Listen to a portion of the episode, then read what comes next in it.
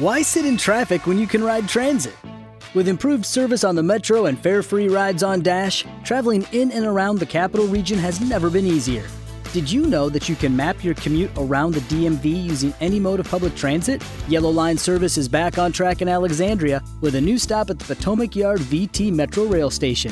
Getting around Northern Virginia has never been easier. Leave the car keys and stress at home and hop on a train, bus, or bike. Plan your trip at novarides.org.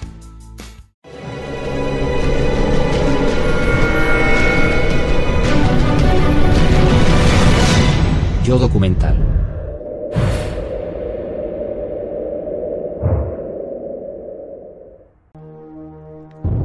Dos años antes.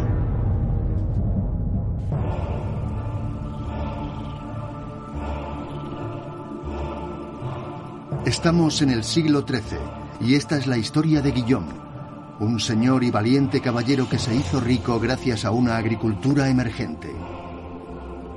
Soberano de su territorio, está traumatizado por la muerte de su padre víctima de un incendio provocado.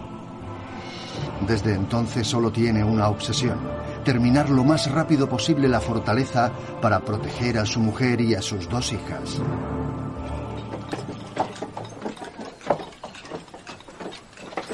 Desde hace meses, decenas de hombres y mujeres trabajan en su construcción. Pero la última fase está siendo más larga de lo previsto. Al visitar las obras, Guillaume se da cuenta de las dificultades que afrontan los obreros y pone en duda su terminación antes del invierno. Guillaume quería tener prestigio. El prestigio era tan importante como el valor militar. Era clave tener un buen castillo. Padre, como os prometí, se alzará sobre el punto más alto de nuestras tierras y será el emblema de la familia. Había que construir los castillos lo más elevados posible, en una ladera rocosa, para hacer alarde de poder y, sobre todo, para vigilar a los enemigos que podrían presentarse allí en un momento dado. Se trataba de una elección estratégica dependiendo de si se quería controlar un paso, un camino o un río. Las materias primas eran muy importantes. Tenían que construir el castillo cerca de una cantera para obtener de ahí la piedra y cerca de un bosque de donde coger la madera para la decoración, el suelo o la estructura.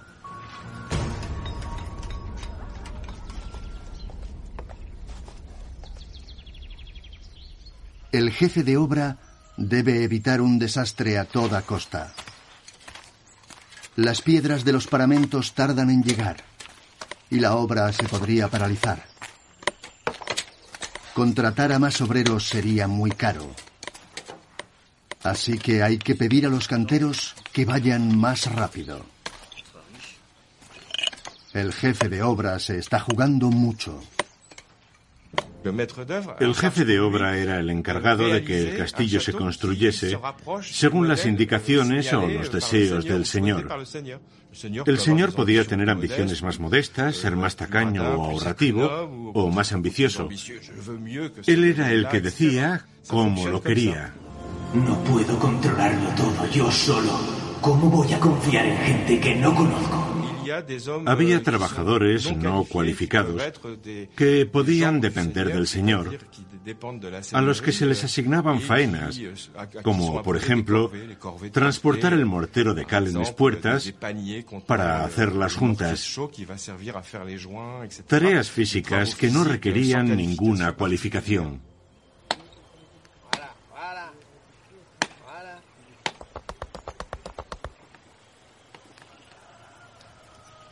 Junto con el arquitecto y el intendente, Guillaume confirma que la obra va con retraso. Está preocupado.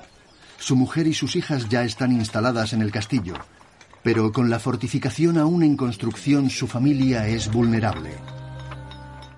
A la cabeza de los trabajadores cualificados se situaban los canteros y los albañiles. Eran como una especie de nobles dentro de la obra.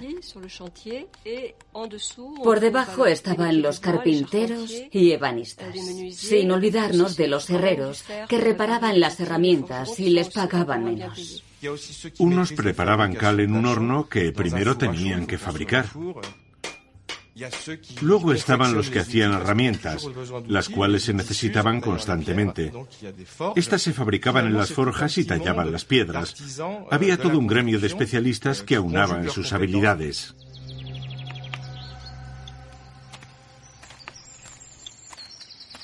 El jefe de obra, muy diplomático, llega a un acuerdo con los canteros.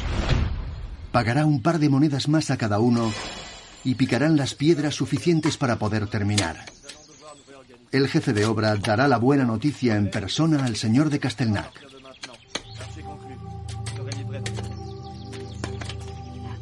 A finales de la Edad Media, un cantero ganaba un poco más que el resto de trabajadores de una obra.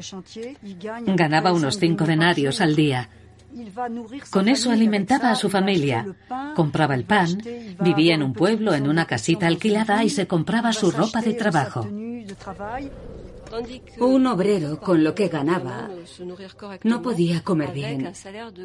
Había hombres y mujeres obreros, pero el salario de las mujeres era la mitad que el de los hombres. Una mujer no podía subsistir con su salario.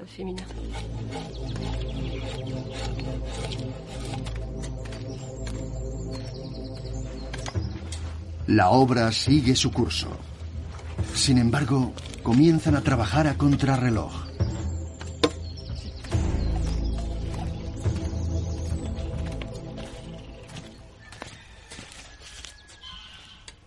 Varias semanas después.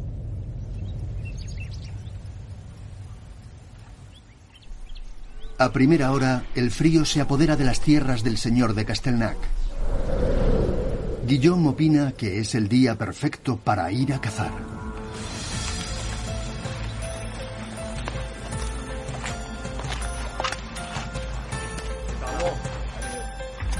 Su fiel guardabosques ya ha identificado algunas presas.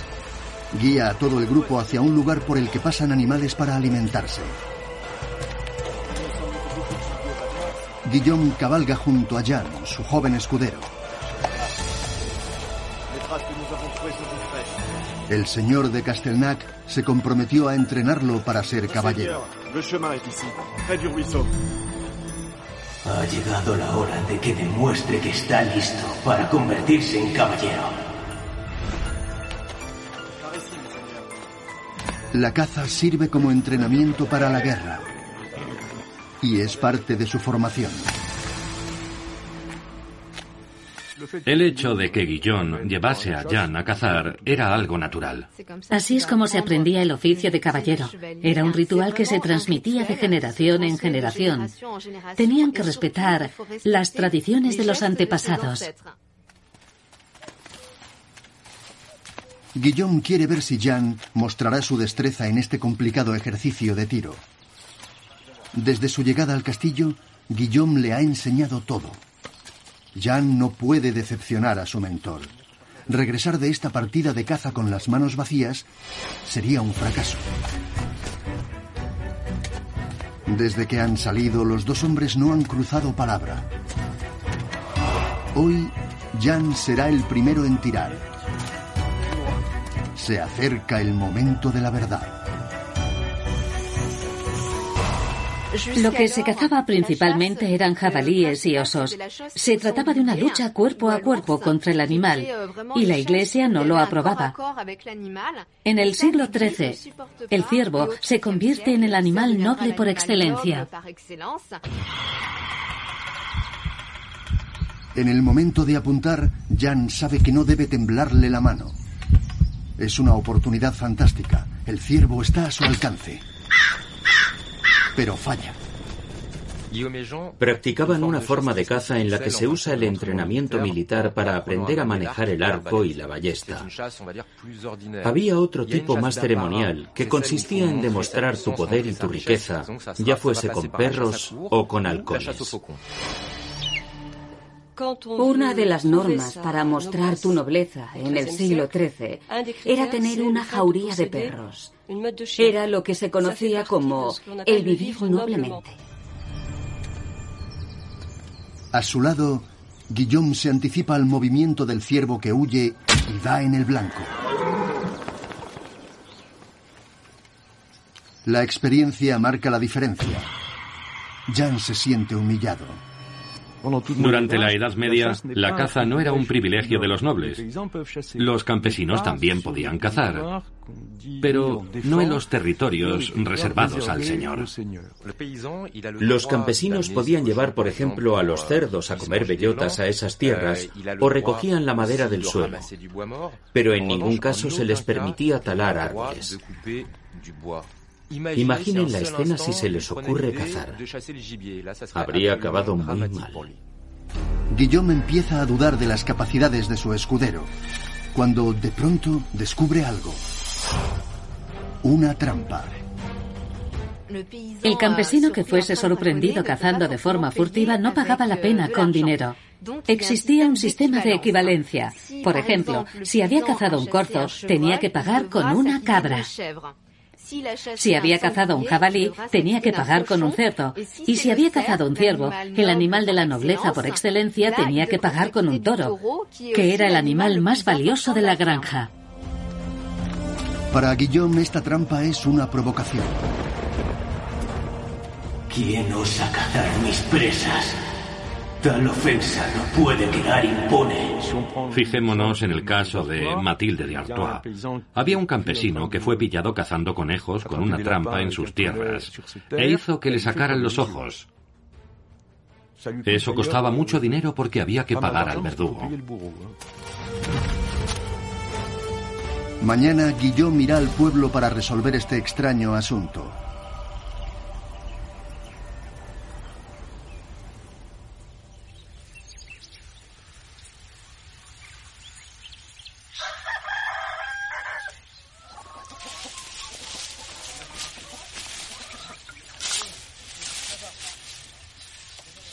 En el pueblo el ambiente está tenso. Adelaida, la mujer del aldeano más rico, sufre graves dolores. Hace varios días que no se levanta de la cama. Los cuidados de sus seres queridos no sirven de nada. La pobre mujer se está consumiendo y se espera lo peor. El cura le da la extrema unción mientras que en la otra parte del pueblo, Guillaume hace su entrada. Ha venido para resolver lo más rápido posible el asunto de la caza furtiva y encontrar al culpable. El recibimiento es cuanto menos hostil. No es bienvenido.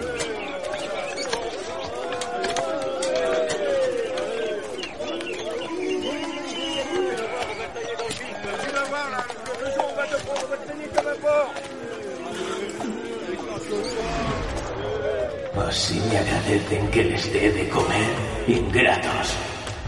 sí que debería mostrar mi ira.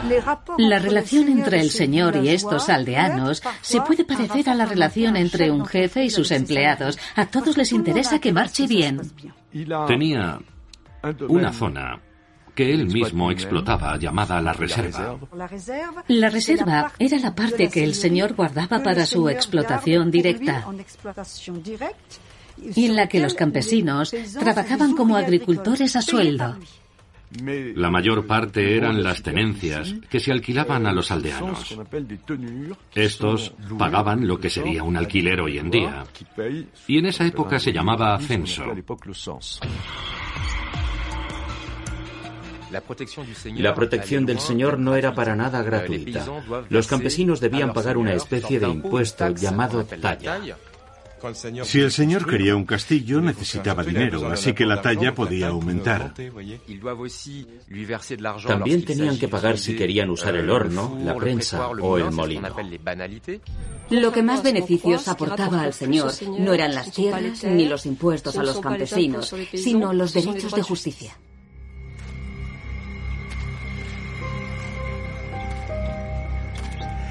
Sorprendido, el señor de Castelnac se reúne con Ancelán, el representante del pueblo. Guillaume confía en él y quiere una explicación para entender el descontento de los aldeanos.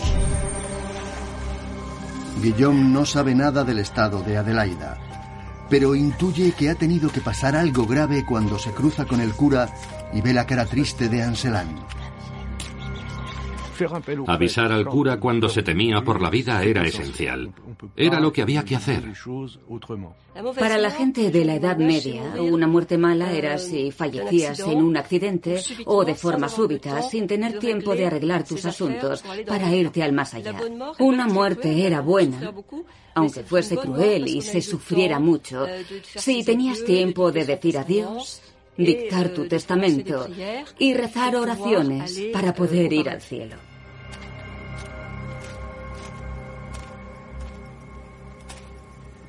Bruto, austero y directo, el representante del pueblo suele actuar siempre igual con el Señor. Hoy muestra una actitud diferente, y Guillaume se pregunta si no tendrá que enfrentarse a una revuelta campesina que no ha visto venir. En este clima de tensión, menciona con cautela la trampa encontrada en sus terrenos. La reacción de Anselán deja a Guillón perplejo. Se palpa la tensión. La autoridad del señor era evidente. Tenía un ejército y ostentaba el poder. Podía aplicar la violencia de forma casi legítima, pero el pueblo también sabía defenderse muy bien. En todos los pueblos había uno o dos gallos del pueblo. Esa expresión viene por los que hablaban más fuerte. También se les llamaba labradores porque tenían un apero de labranza del que tiraban caballos o bueyes y a veces se lo alquilaban a buen precio a otros campesinos. Digamos que tenían al resto de campesinos a sus pies. Se está gestando una revuelta en el pueblo. No tengo ni idea de por qué. ¿Qué me esconden? Podían rebelarse contra su señor. Celebraban reuniones como las del Consejo Municipal y en ocasiones decían, no estamos de acuerdo con esto. Ambas partes debían salir beneficiadas. Para inclinar la balanza a su favor, Guillaume le propone a Anselán que su médico particular visite a Adelaida. Y él se lo agradece. El gallo del pueblo empieza a cantar y le explica el motivo que habría impulsado al campesino a la caza furtiva. Tienen hambre y necesitan comida urgentemente para sobrevivir. Intenta convencer a Guillaume para que no obligue a delatar a nadie. Cuando pensamos en los campesinos de la Edad Media, tendemos a generalizar.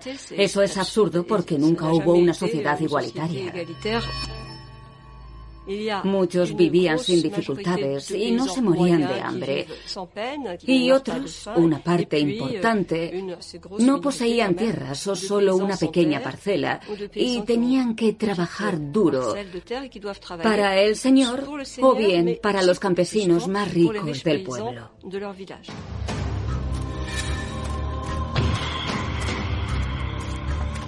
El médico solo puede confirmar el grave estado en el que se encuentra Adelaida.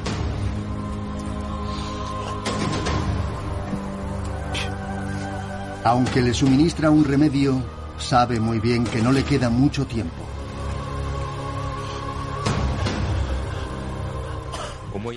En la Edad Media era normal estar enfermo. Vivían en casas en las que hacía mucho frío. Bebían agua que no sabían si era potable y podían coger cualquier virus o bacterias. También estaban los accidentes laborales.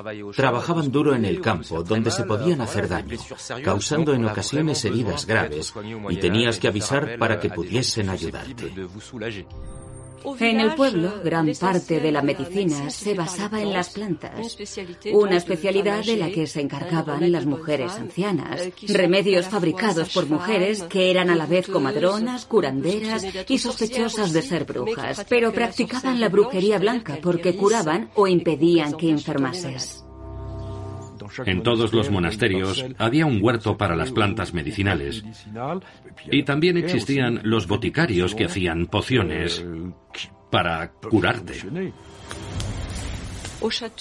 En el castillo también había un barbero que no solo te afeitaba la barba, o te cortaba el pelo.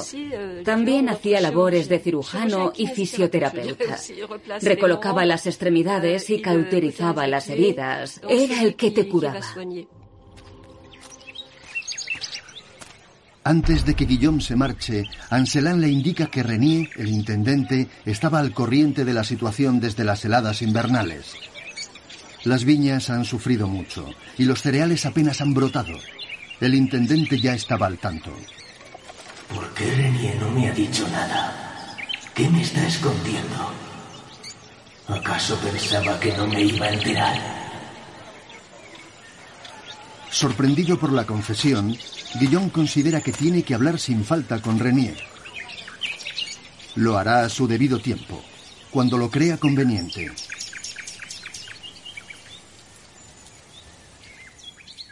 Al día siguiente...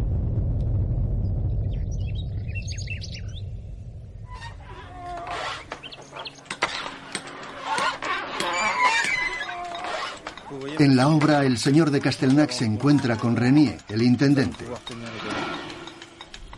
Guillaume prefiere guardarse la información. Renier no tiene ni idea de las sospechas que pesan sobre él y no entiende la repentina frialdad de su señor. El intendente era el que controlaba el señorío en ausencia del señor o el que ayudaba a administrarlo. El intendente no era un noble ni un caballero, era un aldeano que estaba al corriente de todo, y eso era algo que interesaba al señor. Una figura a medio camino entre el señor y el campesino. Una persona estricta, un poco bribona y deshonesta a veces. Podía subir los impuestos y quedarse una parte para sí mismo. Guillaume está alerta. El arquitecto comenta que en la obra hay mal ambiente. Le habla de la actitud de Renier, lo que aumenta las dudas de Guillaume sobre él.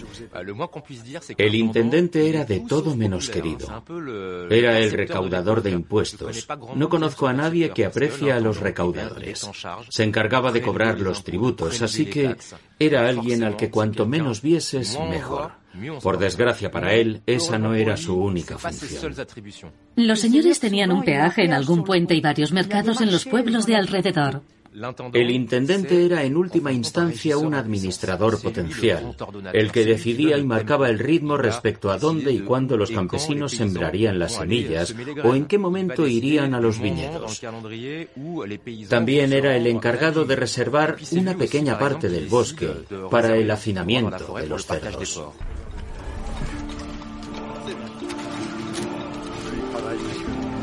Renier intenta evitar los retrasos y desmiente las palabras del arquitecto. Se niega rotundamente a hablar de la paga de los obreros. Para Guillaume las cosas están claras. Su intendente le esconde algo y le debe una explicación. Era muy difícil hacer cuentas en la Edad Media y saber de cuánto dinero se podía disponer.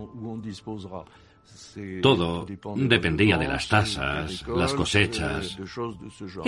Did you know the new National Army Museum in Alexandria, Virginia was made possible by the generosity of grateful Americans? The nonprofit Army Historical Foundation led the campaign to build the museum, and they continue to ask for your support. Your generosity will go directly to the mission they have carried out for 40 years ensuring America never forgets the service of our soldiers. Show your appreciation to all who have served by making a contribution to the Army Historical Foundation. Give today at armyhistory.org. That's armyhistory.org. Amplify your career through training and development solutions specifically designed for federal government professionals. From courses to help you attain or retain certification, to individualized coaching services, to programs that hone your leadership skills and business acumen, Management Concepts optimizes your professional development. Online, in person, individually, or groups, it's training that's measurably better. Learn more at managementconcepts.com. That's managementconcepts.com. Endeudado era símbolo de prestigio. Un señor que tuviese deudas era digno de admiración. Había un poema de un trovador del siglo XIII que decía, viejo, triste y desvaído aquel que no tenga deudas. Parece que morir endeudado era lo más entre los nobles.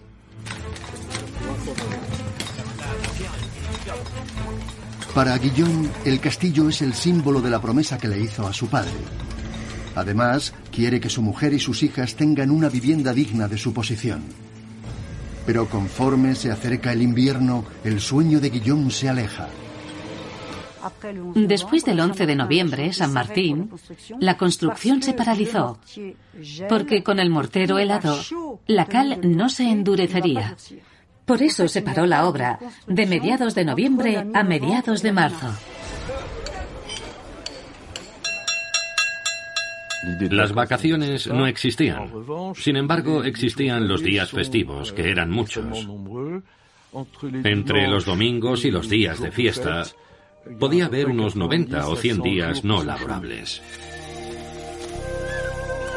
El castillo de Guillón se podría haber construido en un año o dos sin problema.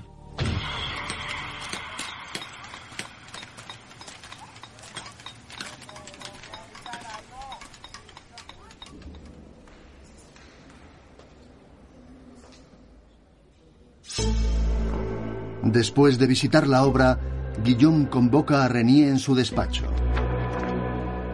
Entre las quejas de los campesinos y el sueldo de los obreros que no llega a tiempo, tiene serios motivos para quejarse de su función. Las explicaciones del intendente no son convincentes. No bastan para calmar la ira del señor de Castelnac, que prefiere que se retire.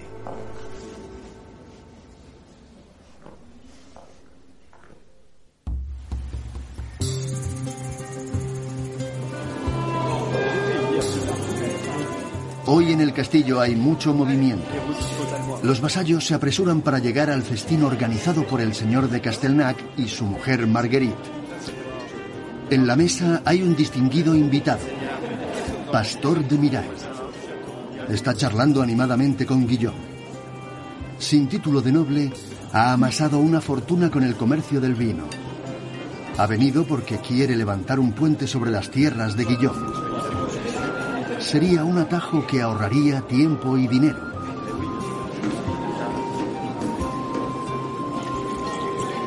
Una petición muy oportuna para Guillón. Ve la oportunidad de financiar el final de la construcción de su castillo con la condición de negociar a lo sumo el derecho de paso. Los banquetes eran una de las principales formas de reunión de la Edad Media. El señor invitaba a los vasallos o vecinos. De esa manera se demostraba el lujo y el poder. Los vasallos estaban obligados a asistir. Si no, se consideraría un insulto y motivo de enfrentamiento.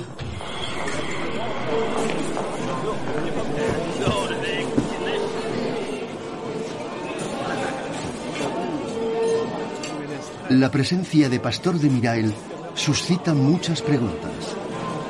¿Qué hace sentado al lado de Guillaume? ¿Por qué ese honor que normalmente está reservado a la familia o a Jean, el protegido del Señor? Renier no está muy a gusto. Tras la discusión, Guillaume decidió que no comería en la mesa señorial. Para los señores era un momento muy importante donde mostraban toda su riqueza y hacían que los invitados comiesen con los ojos. Todo esto no lo hacían porque sí. El objetivo oculto de estos banquetes era establecer alianzas, negociar con sus invitados y así tener una deuda con él puesto que habían sido invitados. Cuando te invitaban a un banquete, estabas obligado a organizar después uno más lujoso. Si no, sería como admitir que eres inferior. Normalmente los festines estaban reservados a los nobles. Cuando se invitaba a un burgués, un comerciante o un eclesiástico, era para mostrar quién estaba al mando.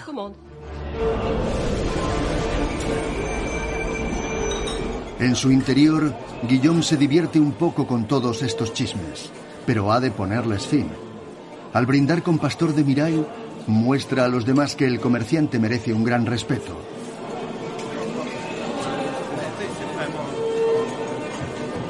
Guillaume lo adula, porque espera entablar unas negociaciones que le sean beneficiosas. Cuanto más cerca del Señor, más importante eras. En su mesa estaban las personas a las que quería homenajear y por supuesto era donde se servían los mejores platos. La expresión francesa tener el brazo largo significa que te tocaban los mejores platos. No decías, ¿puedes pasarme ese plato de paloma? No, eso era de mala educación.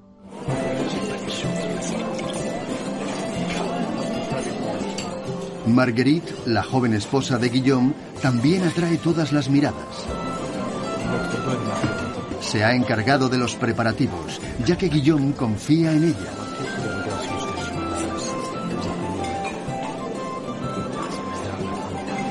Es capaz de transformar estos momentos festivos en recuerdos inolvidables. El señor de Castelnac espera que su invitado sepa valorar estos esfuerzos. Los platos no se iban moviendo. Comías lo que tenías delante de ti. Al fondo, donde estaban los caballeros y los escuderos más humildes, se servía carne de reservida, mientras que en la mesa del señor había paloma rellena, gallo, pavo y también garza. Había una jerarquía muy importante respecto a los sabores y la simbología de los platos. Se pensaba que era más noble y mejor comer aves en lugar de comer animales que andaban por el suelo, como los cerdos. Así que estos eran para los campesinos y los señores comían cisnes, garzas y pavos.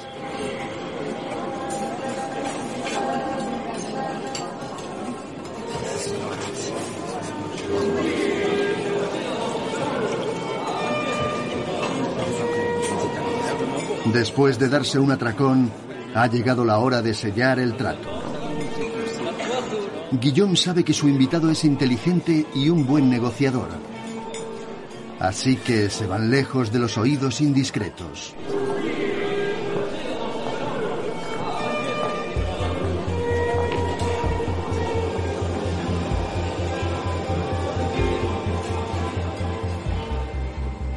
En el siglo XIII seguían existiendo los cantares de gesta, que eran poemas cantados. Los cantares de gesta hablaban de las hazañas de los caballeros. Este tipo de cosas les encantaban. Interesaban cada vez más los libros que contaban las historias del rey Arturo y los caballeros de la mesa redonda. Dichas historias tuvieron un gran éxito. Gustaron tanto que los nobles comenzaron a poner a sus hijos nombres literarios como Lancelot o Tristán. Era un poco como la moda actual de poner a los niños nombres estadounidenses como Jonathan o Kevin. Mientras que el ambiente en el gran salón seguía siendo festivo, en el despacho de Guillaume va a tener lugar un enfrentamiento increíble. Los dos van a medir sus fuerzas en una partida de ajedrez. Comienza el combate entre estos dos hombres tan decididos. El ajedrez consiste en defender al rey. Es un juego muy común. En la Edad Media no se jugaba al ajedrez como hoy en día. Los nobles y los caballeros jugaban respetando las reglas del juego clásico.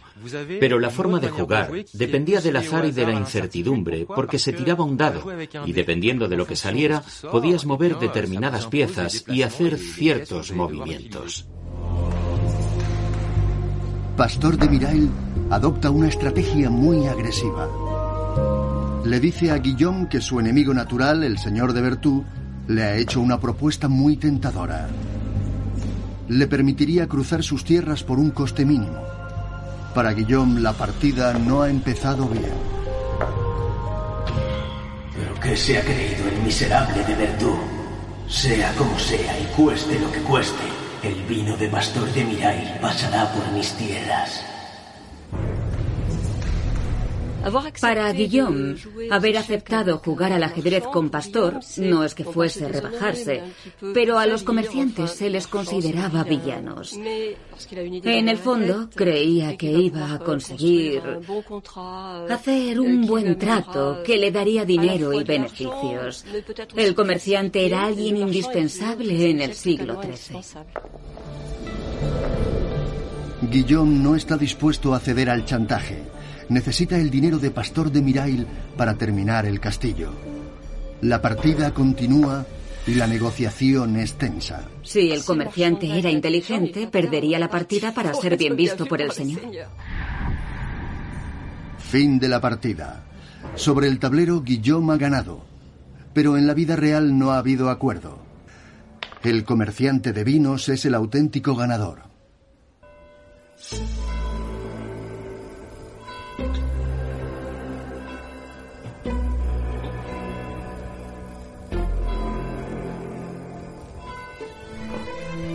Dicen que las malas noticias nunca vienen solas.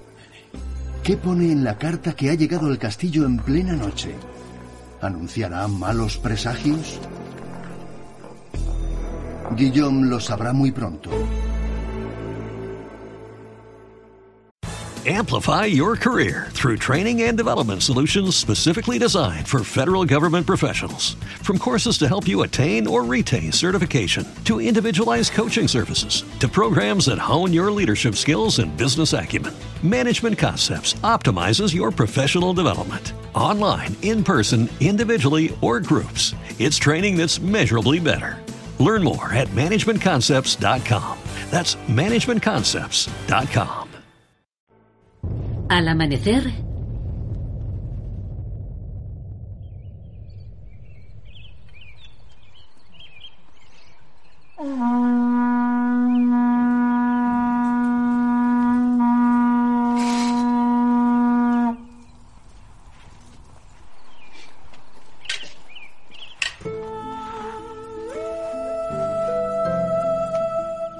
Guillaume se levanta temprano, como siempre.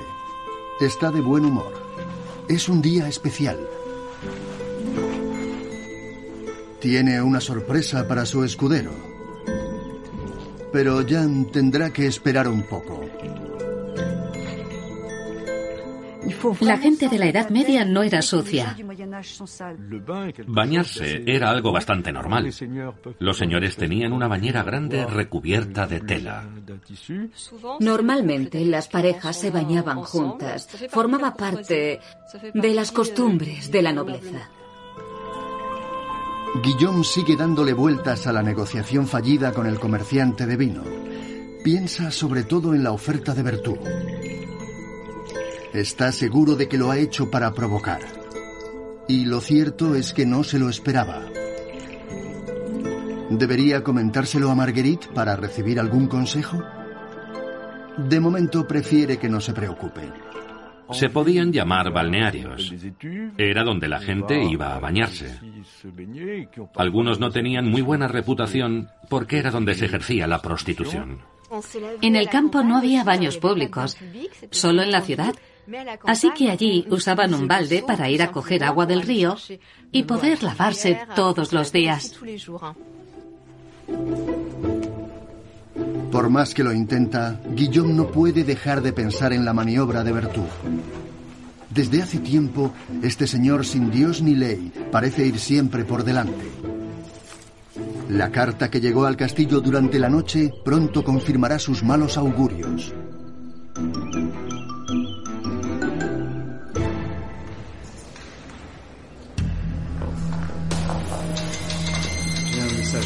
Uno de sus espías le hace llegar la carta a Guillaume.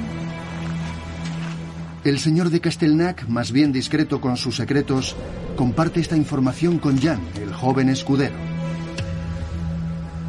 El mensaje es claro. Bertú se está reuniendo con sus aliados y formando un ejército. El espionaje y los soplos funcionaban muy bien en la Edad Media. La guerra siempre se ha preparado a escondidas. Sabemos que ya existían espías en la Edad Media. Eran mujeres, vendedores ambulantes, comerciantes o monjes mendigos que iban a ver qué ocurría en el bando del adversario, ya fuese para poder atacar o para intentar defenderse. La misiva contiene otro dato preocupante. Alguien del castillo es un informante de Bertú.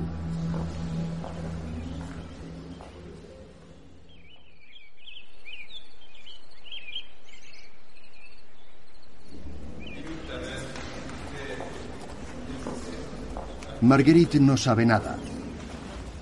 Ella vela por la educación de sus hijas y exige que tengan lo mejor. Para ello cuentan con un tutor de renombre. Su objetivo está claro. Si sus hijas son bien educadas, se casarán con un buen marido. Al lado de los castillos siempre vivía un capellán o el sacerdote de la parroquia que daba clases en latín a los hijos de familias nobles. Aprendían gramática latina y canto. También música porque se aprendía a leer cantando. El cálculo era más complicado porque había que usar un ábaco. Calculus en latín significa contar con piedras. Se colocaban piedrecitas formando columnas. Contar con monedas era difícil porque la pieza más pequeña era el óvulo, que valía medio denario. Luego estaba el suo sueldo. Un sueldo equivalía a 12 denarios. Una libra de plata eran 20 sueldos. No era nada fácil.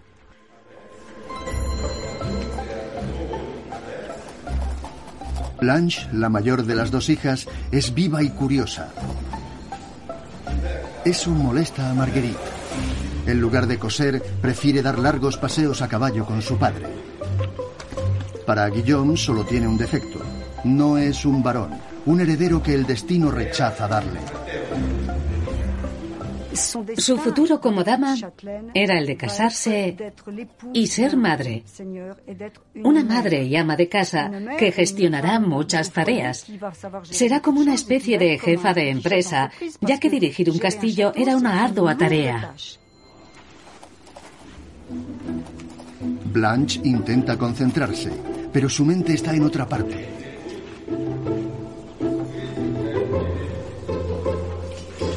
Oye un sonido característico que viene del exterior. El tintineo de las espadas al chocarse.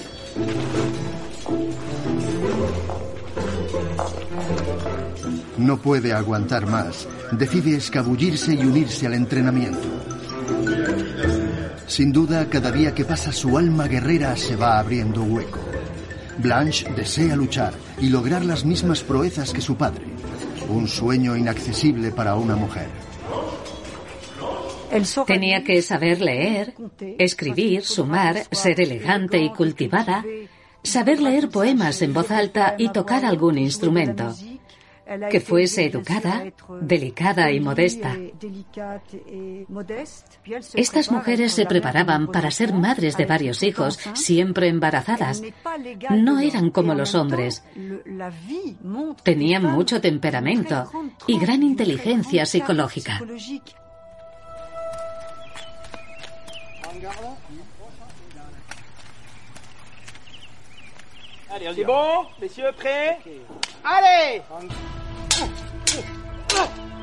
Blanche se queda boquiabierta cuando asiste al entrenamiento de Jan, el joven escudero que Guillaume ha decidido formar. La joven tiene envidia. Quisiera estar en su lugar. Hasta los siete años, los niños y niñas de la nobleza eran educados por su madre. Las nodrizas cuidaban de los niños junto con las mujeres, pero enseguida, junto con su formación, sabían que en cuanto creciesen se convertirían en guerreros. A los siete años eran separados para siempre. Entonces el niño comenzaba su formación militar. Aprendía a montar a caballo, a manejar una espada y una lanza. Horas y horas de entrenamiento diario y también horas soportando el frío, el hambre, el miedo y los insultos para convertirse en un hombre duro. Jan lleva varios meses poniendo en práctica los consejos del maestro de armas del castillo. Multiplica los ataques contra Guillaume, pero no lo consigue. El señor posee mucha más experiencia. El escudero que vivía con el señor para aprender el oficio era hijo de algún tío o pariente cercano. Y existían lazos afectivos entre ellos.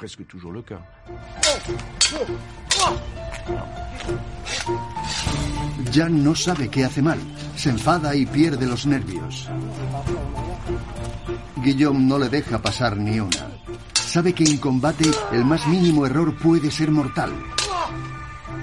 Convencido de que actúa buscando lo mejor para su discípulo, el señor de Castelnac se burla de él y lo empuja al límite.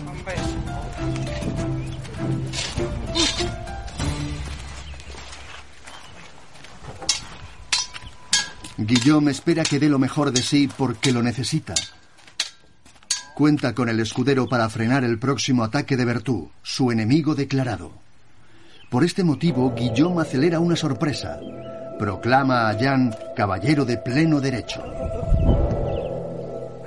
Armar caballero es una expresión de origen germánico que significa equipar. El equipamiento consistía en una espada y un caballo. El caballo costaba una fortuna, así que el padrino que pagaba la formación lo tenía en su casa y le daba de comer. El padrino pagaba de su bolsillo todo. Guillaume está orgulloso. Al ofrecerle las armas y las espuelas, siente que ha cumplido con su deber. Si ha sido duro, lo ha hecho para guiar a Jan por el camino de la lealtad y del valor. Para Blanche esto es demasiado. Prefiere no asistir a su nombramiento. El rito de iniciación alrededor de los 14 años simboliza el paso de la infancia a la edad adulta. Con este gesto te armo, caballero. Eres libre de servir al Señor que desees. Si decides quedarte, me sentiré dichoso y lleno de orgullo. Para armarlo caballero, el señor le daba una pescozada. Era un golpe fuerte a la altura de la nuca que con el tiempo evolucionó a un toque con la espada. Esa es la imagen que se ve en las películas para nombrar a los caballeros. A partir del siglo XII, la Iglesia se adueñó del espaldarazo de la pescozada. Y ser caballero dejó de significar solo recibir la armadura. También debían proteger a los más indefensos y ser leales. Durante la ceremonia, Jan permanece muy serio. No se le ve alegre ni orgulloso. Lo que el señor interpreta como pudor es otra cosa. Guillaume no se ha molestado en organizar un suntuoso festín como suele ser habitual en estas circunstancias. Jan lo interpreta como una humillación.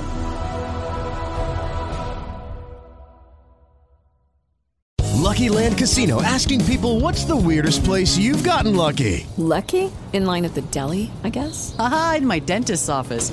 More than once, actually. Do I have to say? Yes, you do. In the car before my kids' PTA meeting. Really? Yes. Excuse me, what's the weirdest place you've gotten lucky? I never win and tell. Well, there you have it. You can get lucky anywhere playing at LuckyLandSlots.com. Play for free right now. Are you feeling lucky? No purchase necessary. Void where prohibited by law. 18 plus. Terms and conditions apply. See website for details. Judy was boring. Hello. Then Judy discovered ChumbaCasino.com. It's my little escape. Now Judy's the life of the party. Oh, baby, mama's bringing home the bacon. Whoa, take it easy, Judy. The Chumba life is for everybody. So go to ChumbaCasino.com and play over 100 casino-style games. Join today and play for free for your chance to redeem some serious prizes. ChumbaCasino.com. No purchase necessary. Void where prohibited by law. 18 plus terms and conditions apply. See website for details.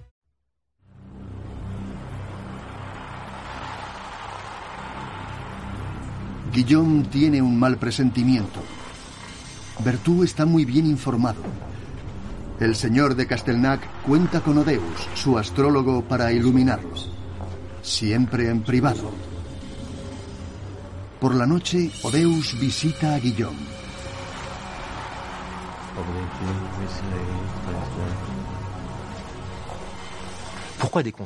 Tenía consejeros, ya que siempre estaba inquieto, agitado.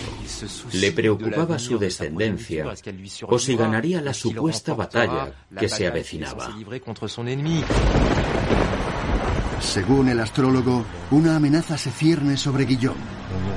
Podría ser víctima de una emboscada cuando vuelva del próximo torneo. En cuanto a la identidad del espía, Odeus no lo ve claro en sus sueños. Solo distingue un número, el 2, y nada más.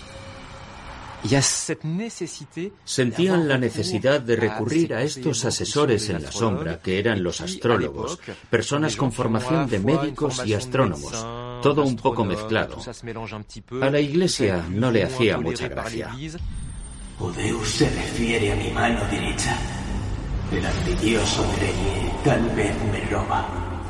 Maldito traidor manipulador. No puedo fiarme de él.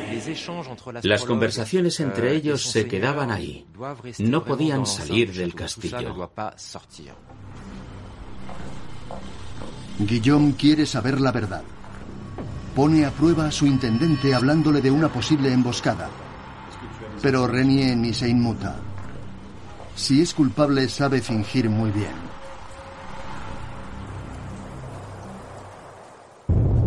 A finales de invierno.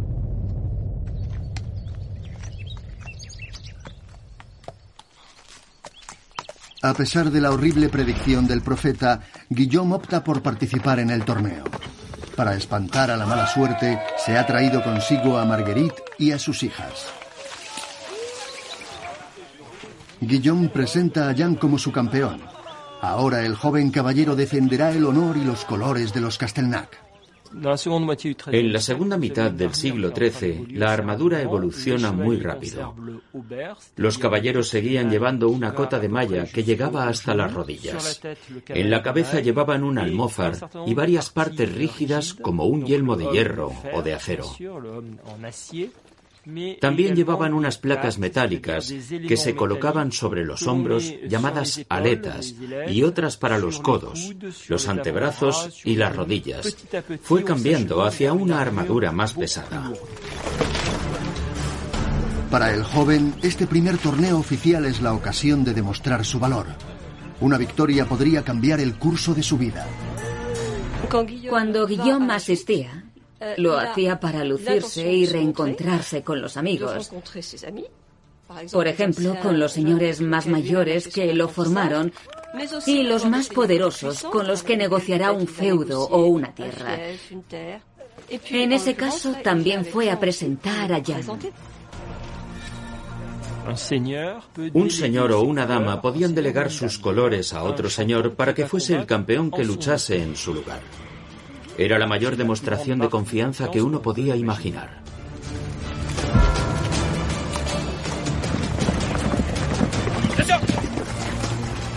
Teniendo en cuenta los consejos de su mentor, Jan escoge el arma de combate.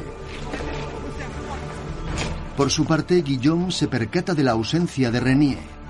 ¿Por qué no ha venido el intendente? De nuevo, la inquietante profecía de Odeus atormenta a Guillaume. El torneo era muy importante, como un ritual de guerra, como un entrenamiento militar. Se demostraba el valor y se jugaba limpio. No se golpeaba al que se caía. El torneo era un extraordinario desfile caballeresco. Se iba a ver a los señores y a las damas. Para los caballeros sin suerte, era una gran oportunidad para ascender en la escala social. Ser un buen competidor era la mejor carta de presentación en el siglo XIII.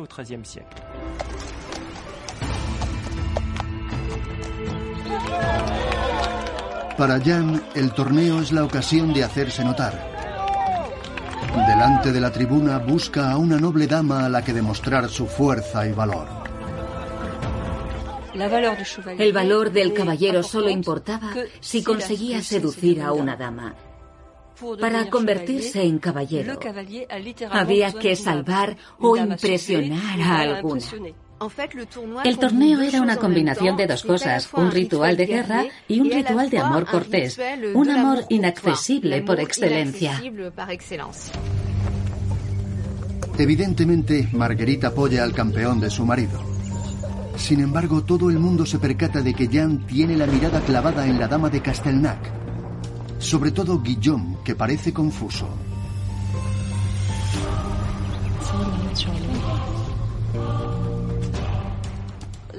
El amor cortés era adúltero. No tenías que amar a tu esposa. El amante quería a la mujer de su señor, el que estaba por encima de él. El resultado no era lo importante, sino el recorrido hasta llegar al objetivo. De hecho, no se la consideraba una esposa. Era una especie de mujer idealizada, creada para honrar al marido. Halagando a la dama, se estaba halagando al marido.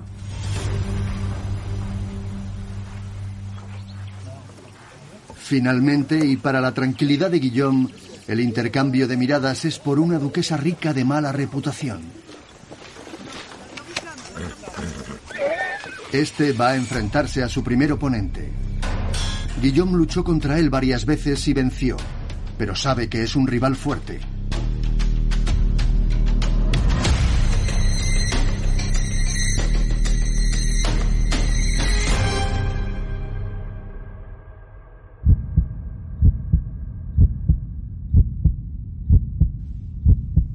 ¿Estará a la altura? Con miedo, ve cómo Jan avanza.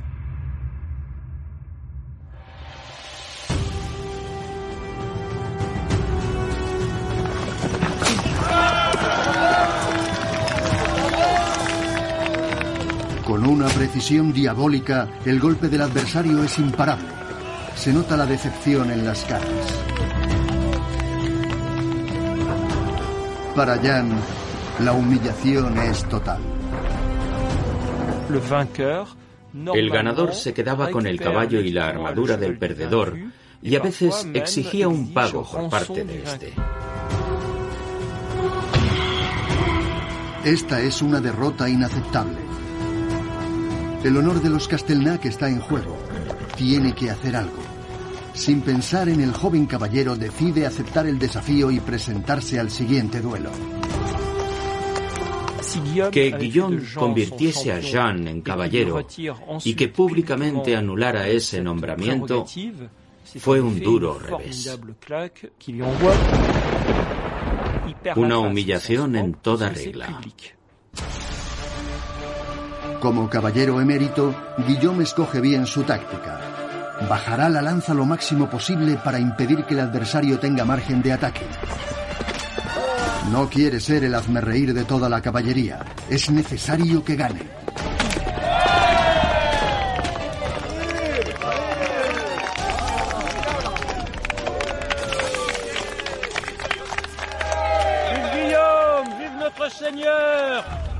Nuestra familia ha estado a punto de ser deshonrada. No podía permitirlo.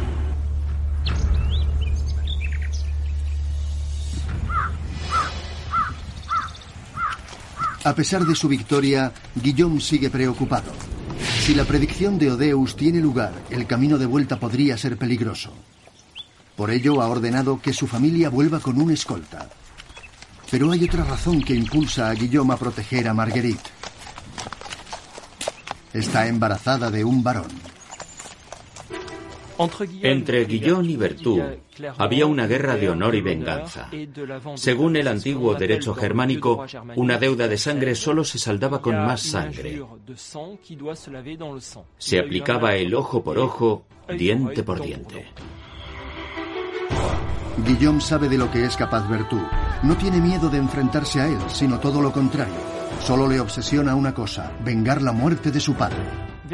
Bertú podía decidir no esperar una respuesta y después de matar al padre, intentar matar al hijo para evitar que se vengara.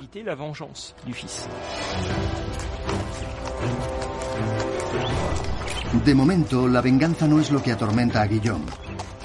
A las afueras del pueblo reina una calma poco habitual que saca al señor de sus pensamientos. Se teme lo peor.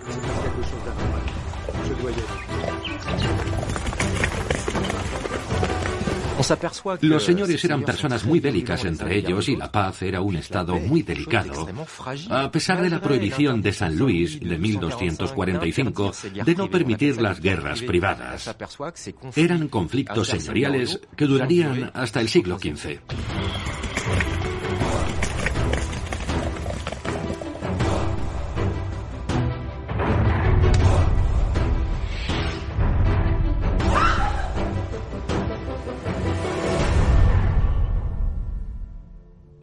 Durante un torneo, el señorío se debilitaba.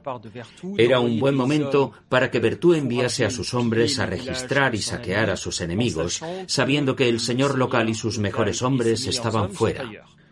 Desde el punto de vista del honor, es algo despreciable.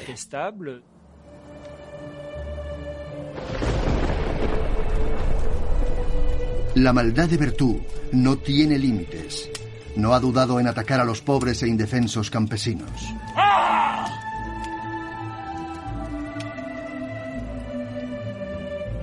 Entre el saqueo y la predicción, Guillaume lo ve claro.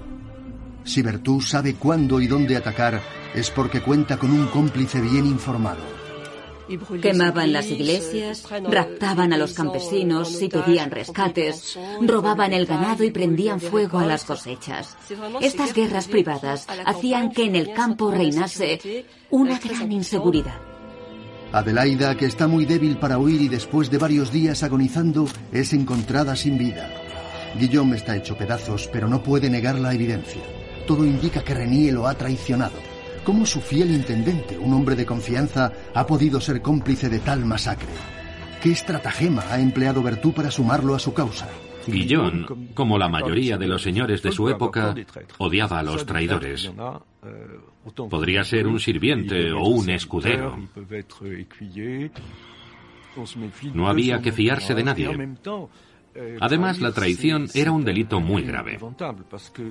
En la Edad Media, lo que contaba era la palabra dada.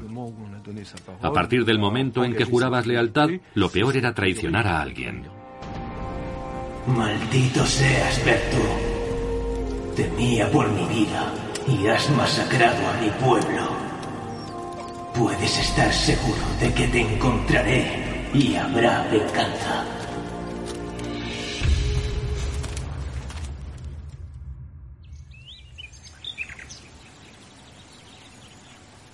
En el castillo, Guillaume sigue en estado de shock cuando sus soldados vuelven con un hombre. Están seguros de que es uno de los saqueadores. Lo llevan a prisión. La prisión medieval no era un lugar donde pasar las vacaciones. Cuando arrestaban a alguien, lo metían en un cuarto que servía de celda, a menudo en el sótano, y era Lucky Land Casino asking people what's the weirdest place you've gotten lucky? Lucky? In line at the deli, I guess? Aha, in my dentist's office. More than once, actually. Do I have to say? Yes, you do. In the car before my kids' PTA meeting. Really? Yes. Excuse me, what's the weirdest place you've gotten lucky? I never win and tell. Well, there you have it. You can get lucky anywhere playing at LuckyLandSlots.com. Play for free right now. Are you feeling lucky? No purchase necessary. Void where prohibited by law. 18 plus. Terms and conditions apply. See website for details. Judy was boring. Hello. Then Judy discovered ChumbaCasino.com. It's my little escape. Now Judy's the life of the party. Oh, baby, Mama's bringing home the bacon. Whoa, take it easy, Judy. The Chumba life is for everybody. So go to ChumbaCasino.com and play over 100 casino style games. Join today and play for free for your chance to redeem some serious prizes. ChumbaCasino.com. No purchase necessary. Void where prohibited by law. 18 plus terms and conditions apply. See website for details. Interrogado, sobre todo si era un emisario de Bertú, el enemigo, y era sometido, interrogado de forma bastante cruel.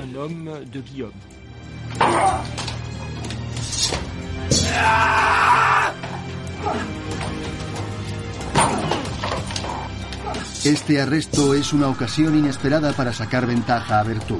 Guillaume está decidido a usar todos los medios disponibles para hacer hablar al prisionero. No todos los señores tenían un verdugo en casa. Era muy caro.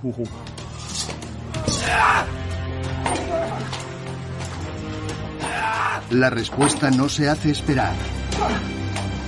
El prisionero confiesa. Bertú, su enemigo declarado, es el causante de la violencia y del caos que reina en sus tierras.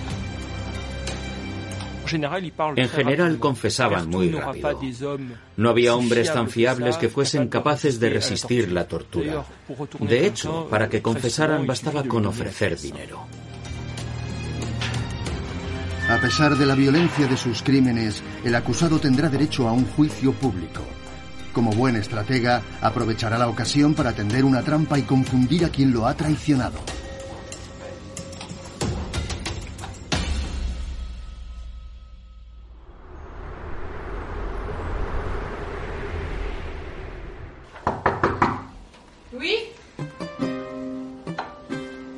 Mientras espera, Guillaume siente la necesidad de contarle la verdad a su mujer. Le cuesta mucho admitir que puede que Renier sea un traidor, porque esto demuestra su falta de perspicacia. Tanta ingenuidad no es propia de un señor de su clase.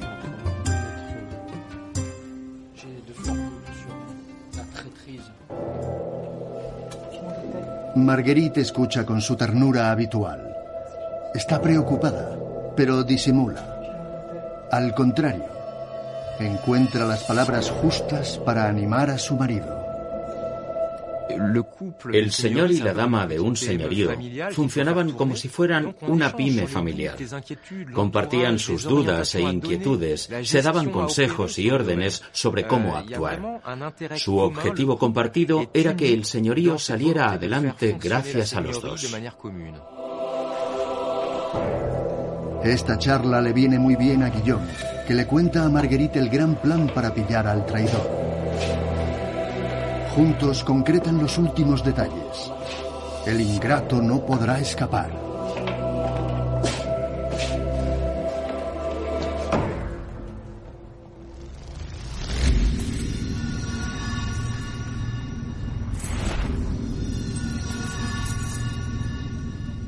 El juicio se desarrolla como Guillaume tenía previsto.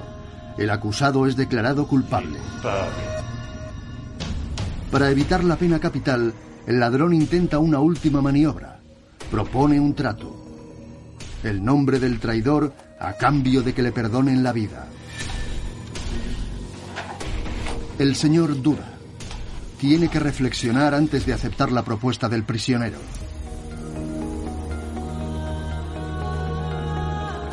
En realidad todo esto es parte del plan de Guillaume. Espera que el traidor se entere de este posible acuerdo y que intente acabar con el prisionero antes de que cante.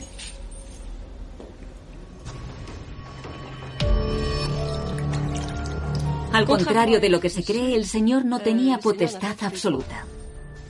En primer lugar, porque era cristiano y la Iglesia podía condenarlo si no respetaba los mandamientos. Cuanto más importante era, a más juicios tenía que hacer frente. En la Edad Media distinguían entre justicia baja, media y alta. La justicia baja era la de los asuntos corrientes, como las multas o las infracciones leves. Era una justicia que reportaba dinero. La justicia media incluía los robos a mano armada o los combates con sangre. La justicia alta hacía referencia a las penas capitales. Como símbolo del poder de la justicia, estaban los patíbulos, la horca, la picota. La trampa ha funcionado. Han envenenado al prisionero. No es difícil hacer hablar al que le han dado el brebaje mortal. Rápidamente revela la identidad. Guillaume no puede creerlo. El traidor no es otro que Jan. Aún con miedo a ser descubierto, el joven tiene tiempo de robar los planos del castillo antes de huir. Impotente, a Guillaume no le queda otra que ver cómo escapa al que consideraba como un hijo.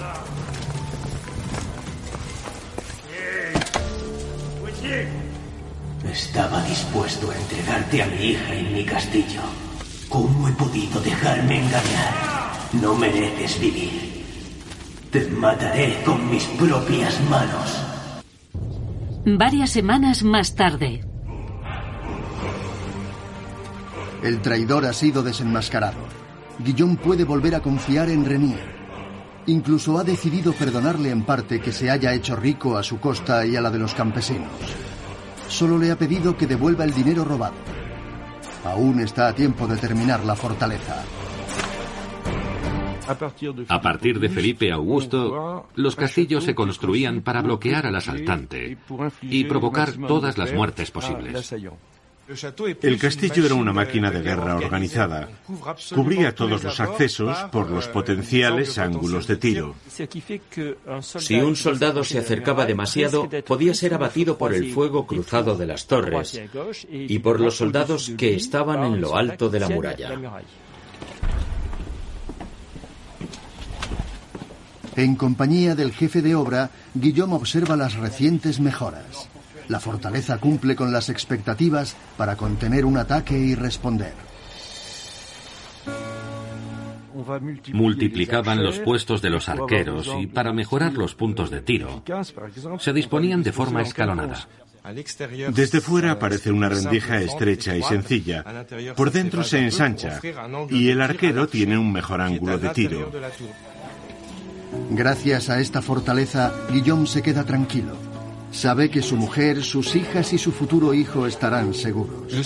El sistema defensivo se basaba en unas superestructuras llamadas coronamientos. En el siglo XIII eran básicamente las almenas. Existían otras posibilidades, como hacer una obra voladiza por fuera del muro. Me refiero a los matacanes. Obtenían una visión vertical desde donde disparar con el arco o lanzar piedras. La fortaleza de Guillón se construiría priorizando la función de la defensa. Las obras se terminaron como estaba previsto. Guillaume espera a su enemigo declarado sin miedo. Bertú lo tendrá difícil con la fortaleza. Un mes más tarde.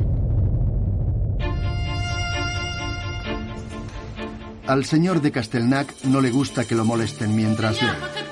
Pero hoy no le importa. Marguerite está de parto.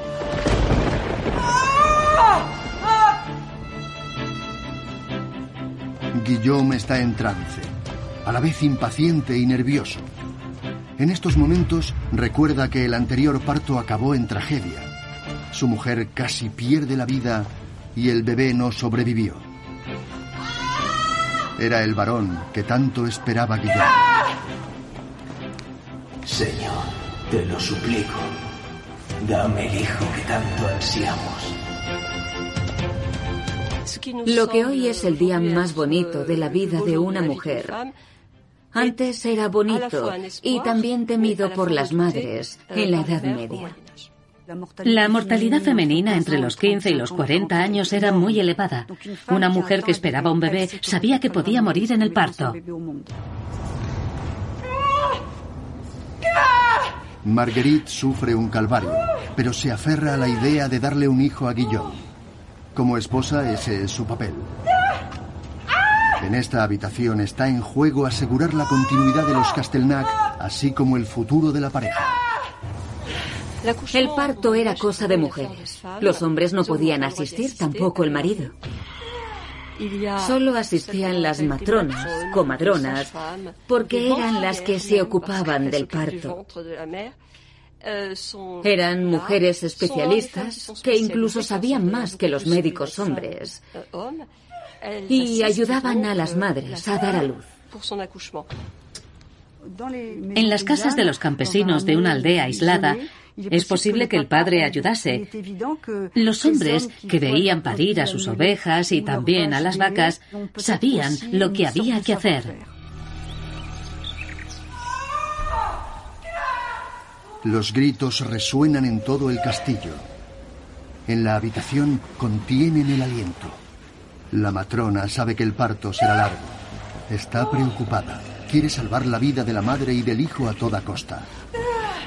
Si el bebé venía mal, no se hacía cesárea o se hacía mal y la madre moría antes de que naciera el bebé. Otro riesgo era la fiebre puerperal.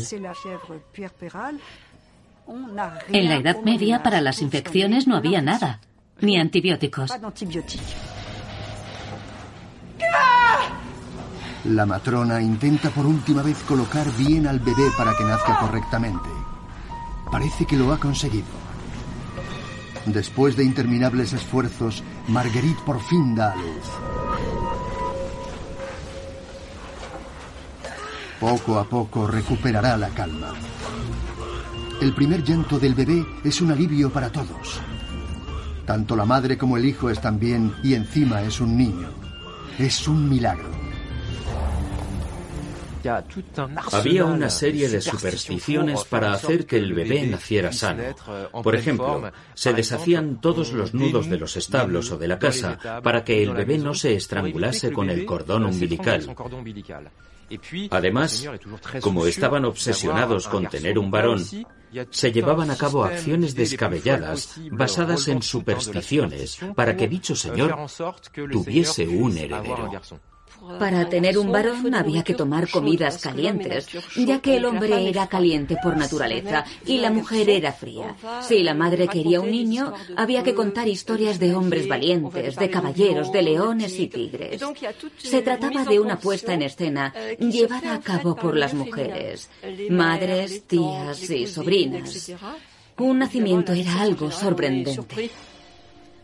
La nodriza tenía que producir bastante leche y para tener leche una mujer ha de tener un hijo. Así que no le daría de mamar demasiado a su hijo, sino que lo haría a otra persona o le daría de mamar al suyo propio y al de la dama. Aparte de amamantar, la nodriza era como una segunda madre. Cuidaría del pequeño varios años, durante toda su infancia. Solía ser de familia noble, porque así los padres estaban tranquilos y sabían que su hijo recibiría una educación digna de su clase. Consumido por la agonía, Guillón por fin va a conocer a su hijo.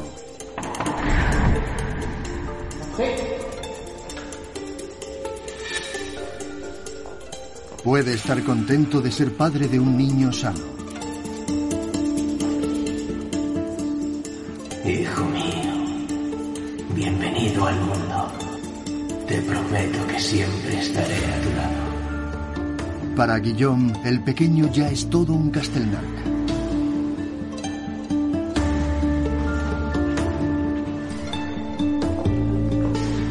El señor está feliz. El recién nacido dormirá en el castillo y ya hay miles de planes para él.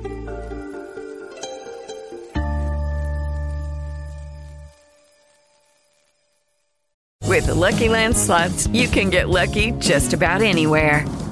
This is your captain speaking. Uh, we've got clear runway and the weather's fine, but we're just going to circle up here a while and uh, get lucky. No, no, nothing like that. It's just these cash prizes add up quick. So I suggest you sit back, keep your tray table upright, and start getting lucky.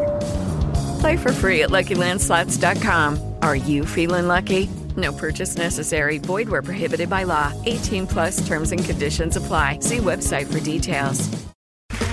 Okay, round two. Name something that's not boring. A laundry? Ooh, a book club. Computer solitaire, huh? Ah, oh, sorry, we were looking for Chumba Casino. That's right. ChumbaCasino.com has over 100 casino style games. Join today and play for free for your chance to redeem some serious prizes. ChumbaCasino.com. No purchase necessary. Full prohibited by law. 18 plus terms and conditions apply. See website for details.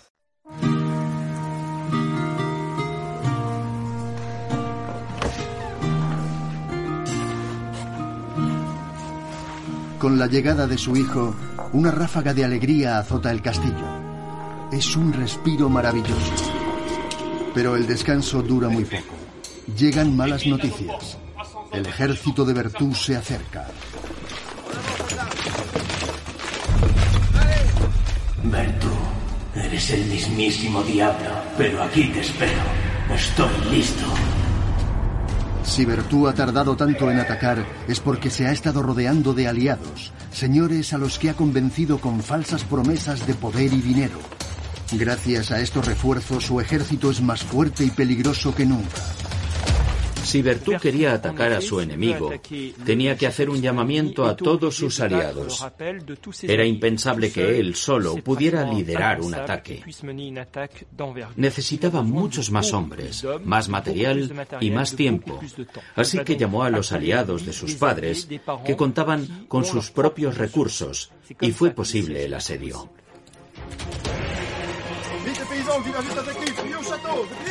Ante el anuncio de la llegada de las tropas enemigas, los campesinos abandonan el pueblo en medio de un gran caos.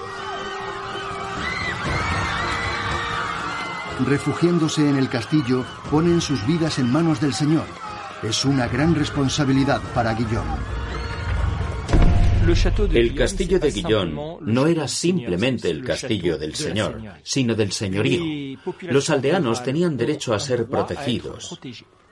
En caso de ataque, eran los primeros que lo sufrían, porque quemaban los pueblos. Se refugiaban en el interior y de esta forma el Señor no podía impedirlo. El ejército de Bertú pronto llegará a la entrada de la fortificación. El señor está deseando luchar contra su malvado enemigo.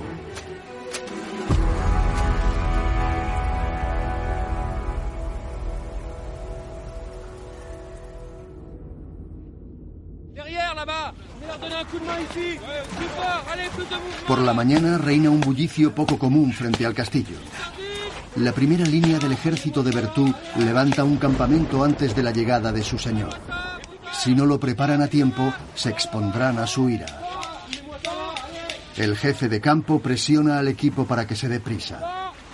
Esta zona plana está a la distancia perfecta para montar el campamento militar.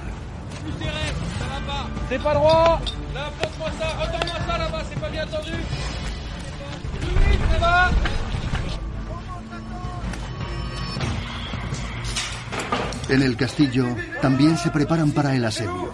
Los campesinos más fuertes y valientes ayudan a los soldados de Guillaume. En el adarve se necesitan todas las manos posibles. Todos los que sepan acechar, frenar o destruir al enemigo están de guardia. Un ejército tardaba bastante en llegar desde que se le notificaba al señor. Guillaume tuvo tiempo de buscar provisiones y munición. Tallaron flechas, engrasaron las armas y recogieron piedras. También se encargó de reunir a los hombres más fuertes e inteligentes del castillo y también a algunas mujeres. Ellas participaban y defendían el castillo. Frente al castillo, Bertú hace su entrada en el campamento. El señor de Burdelle, su nuevo aliado, lo acompaña. La primera fase es aislar el castillo y tratar de impresionar. Usarán unas máquinas de guerra que asustarán incluso a los más temerarios. Bertú y Burdelle esperan que el señor de Castelnac se rinda antes del asalto. La sutileza del arte de la guerra consiste en evitar pelear de verdad. Un ejército que llegaba a un castillo intentaba no tener que asediarlo. La primera fase consistía en montar, a la vista de todos, máquinas como catapultas o torres de asedio para intimidar y hacer que abriesen las puertas. Llevaban consigo a ingenieros militares que transportaban sus propios materiales, tablas, vigas, cuerdas, metal y hierros. Era imposible transportar por carreteras embarradas y pedregosas unas máquinas enormes que pesaban varias toneladas. Para derrotar a su enemigo, Bertulo tiene todo pensado. Maquiavélico y calculador, no deja nada al azar. El señor de Burdelle convenció a Jean, el fiel escudero de Guillaume, para que fuese su informante. El traidor le entregó un documento muy valioso. Los planos del castillo.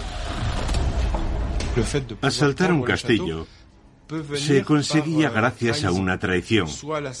El asaltante contaba con un espía o un traidor en dicho castillo o lo mandaba allí antes de asediarlo. Los castillos se parecían, no había misterio, pero sí existían ciertos puntos débiles que había que conocer o contar con alguien que los conociera. Acordaban que hubiera una puerta que no se cerrase o una esquina de la darbe que no estuviese vigilada para poder subir por una escalera y colarse o una poterna mal cerrada para empujarla.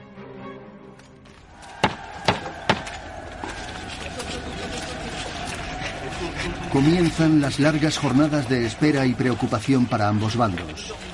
Los nervios empiezan a aflorar y la situación podría alargarse. Guillaume sabe que el tiempo juega a su favor si consigue mantener la moral alta de sus hombres.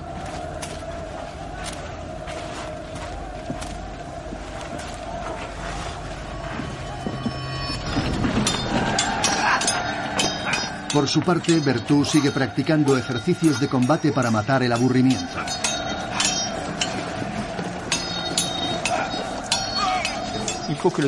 El asedio tenía que hacerse rápido porque la logística se agotaba. Cuando llegaban a un sitio, lo saqueaban, mataban a hombres y animales en un radio de 40 kilómetros, así que enseguida se quedaban sin nada que comer. Si no tenían nada que llevarse a la boca, tendrían hambre y no lucharían en condiciones. Según el derecho feudal, los caballeros de un señor feudal debían dedicarle 40 días de servicio al año. Eran 40 días de trabajo gratuito. Tras ese tiempo, si quería que se quedasen para que el asedio durase más, tenía que pagar. Tenía soldados a sueldo. La palabra soldado proviene de solidus, sueldo. Si no había dinero, todo el mundo se largaba. A veces un asedio no duraba más por falta de dinero. Tras varias semanas interminables, Bertú se da cuenta de que Guillaume no va a ceder a la presión. El enemigo no tiene elección. No puede esperar más. Ordena a sus hombres que monten una última máquina de guerra. Los golpes de los martillos resuenan bien entrada la noche. Señor, haz que este suplicio se acabe y que Bertú no se atreva a desafiarme.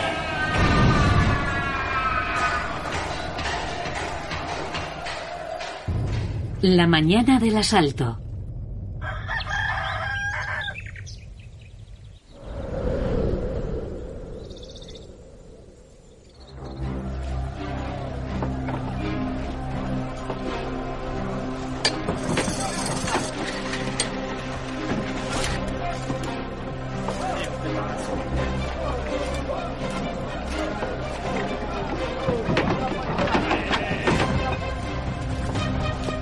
Para los hombres de Guillaume la noche ha sido muy dura, pero saben que lo peor está por llegar.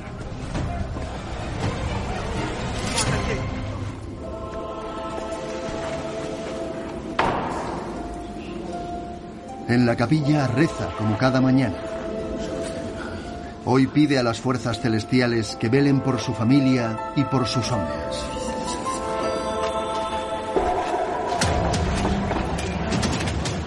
Delante del castillo, Bertú hace gala una vez más de su determinación y su crueldad sin límites. Va a pagarle a Jan por sus servicios cuando de repente cambia de opinión. Un golpe mortal. Se deshace de una persona que ya no le es de ninguna utilidad. Desde el adarve, Guillaume lo ve todo. El asesinato del que consideraba a su hijo no le conmueve. Solo lamenta no haber podido matar con sus propias manos a ese traidor miserable.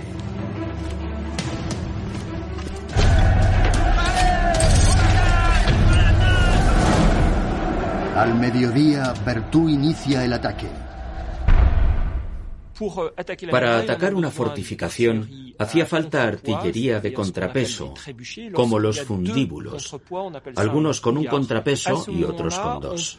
Lanzaban piedras de entre 100 y 150 kilos a una distancia de unos 200 metros, así que había que estar cerca.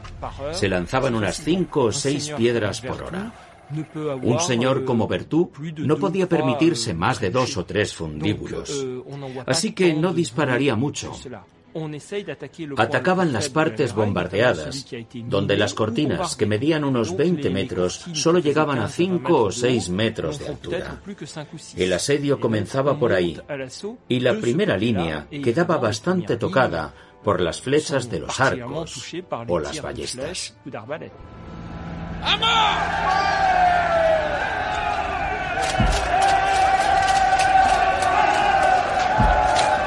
Los hombres de Bertú se cuelan por un hueco en la muralla.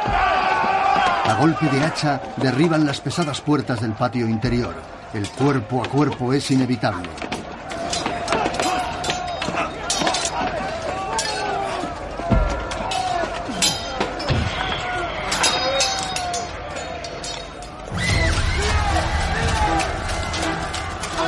Las puertas acaban cediendo. Tras un breve instante de pánico, los soldados de Guillaume se recomponen. Su señor puede estar orgulloso. Con espadas y lanzas luchan como si se los llevase el diablo. En la parte alta de la muralla, los arqueros tratan de impedir el paso a los que intentan acceder al torreón, el refugio de la familia del señor. Los asaltantes podrían ser atravesados por una flecha de ballesta. Era el arma más precisa del siglo XIII, con un alcance de 200 metros. Lo cierto es que pesaba mucho y a veces hacía falta un cabestrante. También podía pasar que el tirador fuera abatido cuando la estaba recargando. Con el arco puedes tirar de forma frontal, hacia arriba o en vertical. Con la ballesta no puedes. El tiro es horizontal y mucho más potente. Es más eficaz. El arco alcanza unos 50 metros y con la ballesta llegas más lejos. Alcanzaba el pecho aunque llevases armadura. En la otra parte del castillo, una segunda ola de asalto causa estragos. Los hombres de Burdeye logran pasar. Los soldados de Guillaume, menos numerosos, no consiguen detener esta intrusión. Los enemigos juegan con ventaja.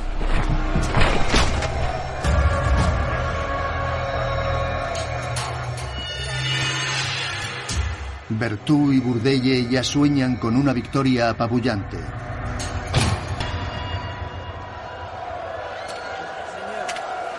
Pero Guillaume no ha pronunciado su última palabra.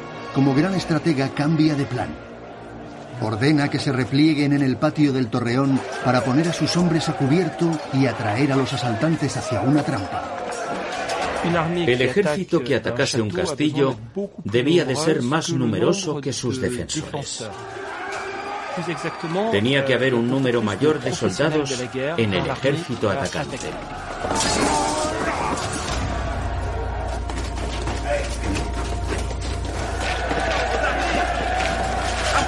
La estrategia de Guillaume da sus frutos.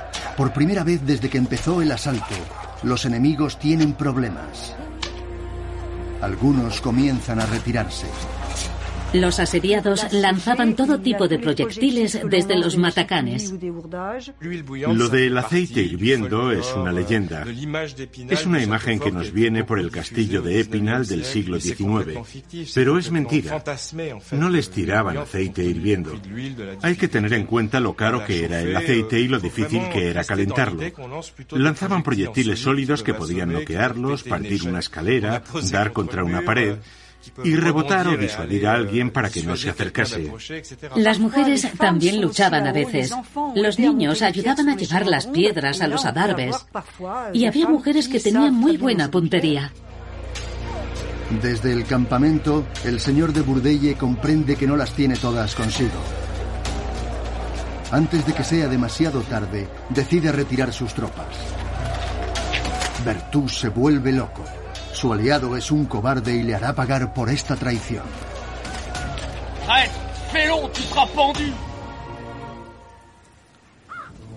El último intento de los asaltantes ha fracasado. Sus cadáveres se acumulan en el patio del torreón. El combate de los hombres de Guillaume no ha sido en vano. El honor de los Castelnac está a salvo. Guillaume saborea la victoria, aunque no puede evitar pensar en todas las vidas sacrificadas.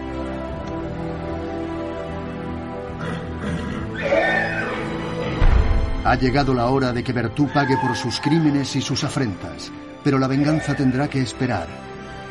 El muy cobarde ha huido.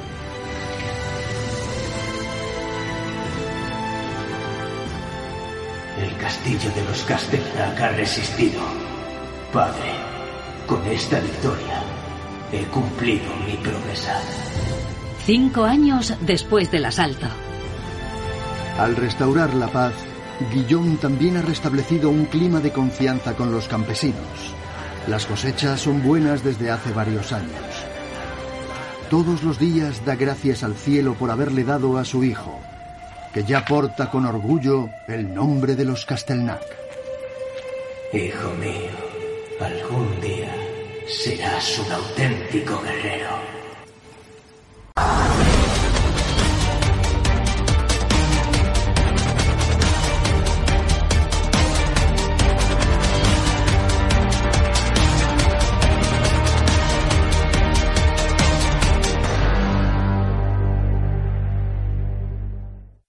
Judy was boring. Hello. Then Judy discovered ChumbaCasino.com. It's my little escape. Now Judy's the life of the party. Oh, baby, Mama's bringing home the bacon. Whoa, take it easy, Judy. The Chumba life is for everybody. So go to ChumbaCasino.com and play over 100 casino style games. Join today and play for free for your chance to redeem some serious prizes. chumba ChumbaCasino.com. No purchase necessary. Void where prohibited by law. 18 plus terms and conditions apply. See website for details.